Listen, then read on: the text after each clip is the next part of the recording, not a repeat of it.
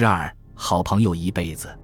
王莽从新都国返回长安不到一年，汉哀帝刘歆崩殂，在六月的仓促之夜，王莽成为汉朝实际上的掌权者。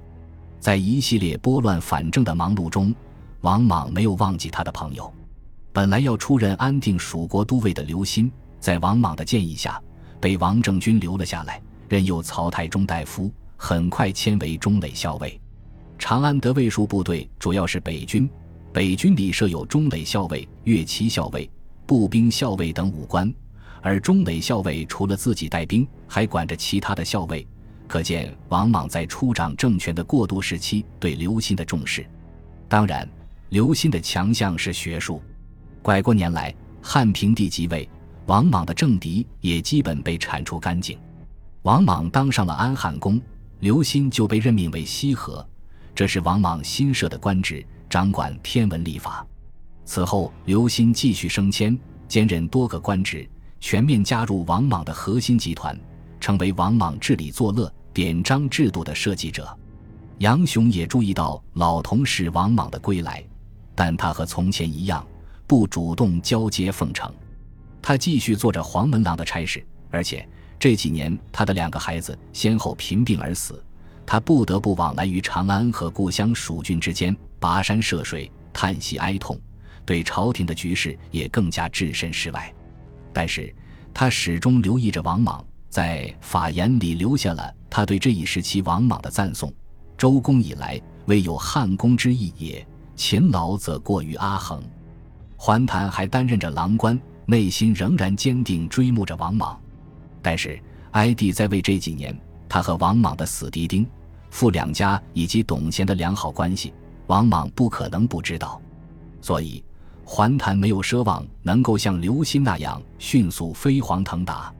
他已经三十七岁，性格日渐沉稳，在和王莽的密切程度上，甚至不如那些已成为王莽核心圈子的后来者，比如追随父亲刘歆的刘芬，擅长解说福命的崔发，深具谋略的陈崇，几位旧日朋友。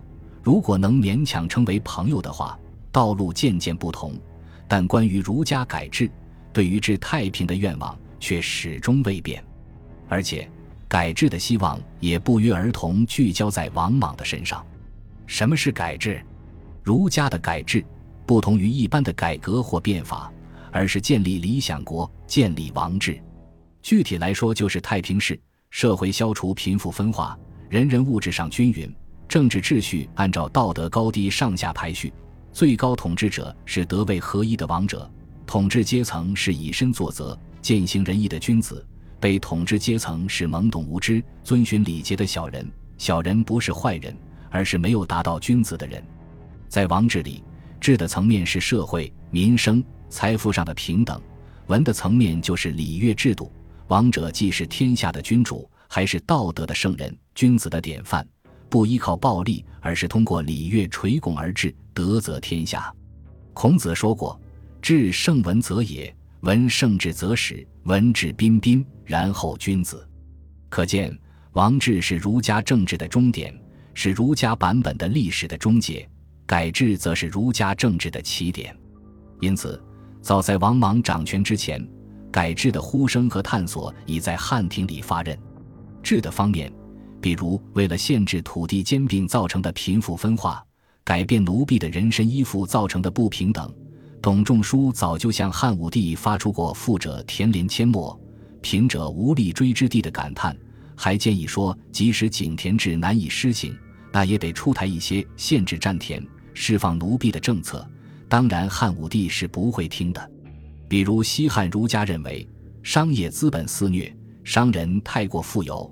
农民过于贫困的罪魁祸首是货币。汉元帝时，贡禹就说：“奸邪不可禁，其源皆起于钱也。”建议废除货币，改成以物易物。汉成帝时期，有人建议，即使不能废除货币，也要用上古的龟壳、贝壳来充当，而不应铸钱。铸钱是贫困的根源。文的方面，比如建立明堂、辟雍，早在汉武帝初年就被赵绾、王臧提出来了。比如更改官名，按照如今重新确定九州边界，其发端是汉成帝时期何武推行的三公制官制改革，比如宗庙、祭祀制度的改革，从文景时期就被提出，在元、成、哀时期成为儒家改制的重头戏。按照历史逻辑，王制的实现当然要靠王者的自我奋斗，但是也得考虑历史的进程，要先取得消除贫富分化、人人安居乐业、政治井然有序等治的基础。才能启动治理作乐，从而创制文的理想境界。孔子早就说过“会事后素”，但显而易见，比较而言，治的目标太过理想化，也很激进，其实是难以达到的。仅仅消除贫富分化这一点，就几乎是人类各大文明永恒的主题。倒是文的改制看起来比较容易，所以无论是踌躇满志的王莽，还是有心推动改制的刘歆。桓谭都会不约而同的先把文的制度设计进行下去，像明堂、辟雍、封禅、巡狩、宗庙、祭祀等一系列治理作乐的公共议题，实际上已经启动，有些甚至完成的差不多了。以往儒家常常为怎么建立明堂、怎么建立宗庙而争论，在《周礼》《左传》等新的古文学出来以后，也有明确标准和具体做法了。他们可能还认为。先确立礼乐制度，社会民生才能越来越好。于是，从王莽第二次出任大司马到他登基之间的日子里，刘歆等人在治理作乐上帮了他大忙。封周公的后代为包鲁侯，封孔子的后代为包成侯，追谥孔子为包成宣尼公，重定车服、婚丧嫁娶、学校教育的礼仪，特别是刘歆为王莽嫁女设计的婚礼，成为天子礼的典范。汉庭争论了三十多年的祭祀制度，也在这期间得以确定。明堂、辟雍、灵台等儒家的神圣建筑纷纷开始修建，还有更定官名、重划九州、考定音律、做三统历谱等等。这些治理作乐的事情，背后都有刘歆等人的影子。刘歆更为王莽议九锡之礼，加载衡之号，立居社之仪。直至为王莽制定最特殊的摄皇帝为母服丧礼等专属王莽的礼仪，可以说没有刘歆，王莽的进阶之路不会如此顺利。当然，刘歆也终于能一吐哀帝时的怨气，光明正大地征召天下通经，特别是制古文、尚书、毛诗、周礼以及其他天文、图谶、中律、乐令、兵法等学术的人来到长安，前后有千余人。大有网罗天下学术的气魄，与几年前十四博士千方百计阻挠他将古文学立在学官的狭隘做法迥异。这一番努力换来的是刘歆被封为洪修侯，桓谭也愿意出力，他为王莽建立明堂，辟雍出谋划策，又被提拔为司空院参谋治河事宜。这些倒不算什么，敌意起兵之时，天下震动，连刘歆都被拜为扬武将军。率兵屯在宛城，一时军令如飞，剑拔弩张。王莽做了大告，抱着刘英向朝野极力辩解，将来一定会反正给刘英。为了让长安以外的郡国知道他的承诺，王莽令桓谭担任谏大夫，与其他人持大告颁行天下。这个任务有一定危险，假如敌意起兵得到四方响应，那么桓谭等人的脑袋就得被挂在城门上了。桓谭不辱使命，在一片兵荒马乱里，向各地官民解释了王莽的承诺，稳定了民心，避免了敌意起兵引发连锁反应。待到桓谭返回长安，敌意的起兵已告平息，桓谭被封为明告里福成，这个爵位相当于汉朝的关内侯，没有土地的实封。副丞就是附庸，明告里不是实指的地方，而是褒扬桓谭能够明白告诉天下人。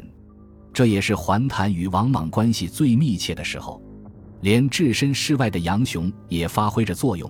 他帮助王莽立了乐经博士，还在王莽变更官名、重定九州时，写下饱含赞美之词的《周真》和《关真》进行歌颂。王莽和刘歆等人的努力，使得汉朝百年里积郁的儒家理想主义信念，在几年内喷薄爆发，一项项改制措施变为现实。这无疑得到了众多儒生儒臣的赞美和支持，也推动王莽走到禅让的前夜。但是，关于禅让这件事，从儒家角度看，有一个根本问题没有解决，那就是上面所说的文治孰先孰后的问题。王莽彻底解决民生问题了吗？消除贫富差距了吗？天下人都认可吗？如果都没有，怎么能开始治理作乐？谁又来确认治理作乐是否合法有效呢？上天来确认。准确的说，是上天通过祥瑞、福命来确认王莽的天命，通过灾异来确认汉朝的没落。桓谭并不相信谶纬、福命，而那个叫崔发的小人物最擅长解说福命，越发得到王莽的眷顾。于是，各种祥瑞、福命接踵而至，有了福命的加持，王莽的治理作乐就被盖上了合法有效的印鉴，王莽也就能走向帝王的神坛。刘歆等人或许对王莽并不是百分百满意，厌恶称为福命的桓谭也终于感受到与王莽的隔阂。但是，推一个符合儒家理想的君子，以和平禅让的方式登上皇帝位，实现王者的德位统一。正是儒家所设想的理想途径，除了王莽，没有第二个人。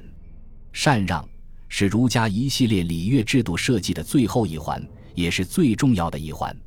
禅让的实现，意味着天下终于回到唐尧虞舜的三代政治，政权可以和平更替，谁贤能地位就让给谁，既不要家天下的世袭，也不要战国秦汉的比拼武力，最好连汤武革命也尽量避免。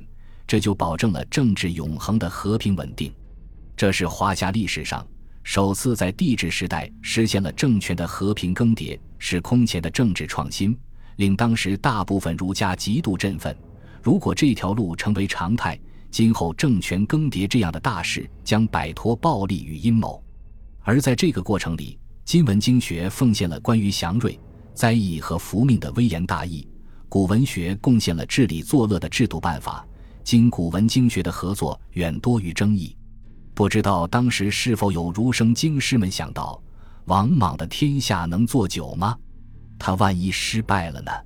如果他失败了，儒家这整套的政治理想还有第二次付诸实践的机会吗？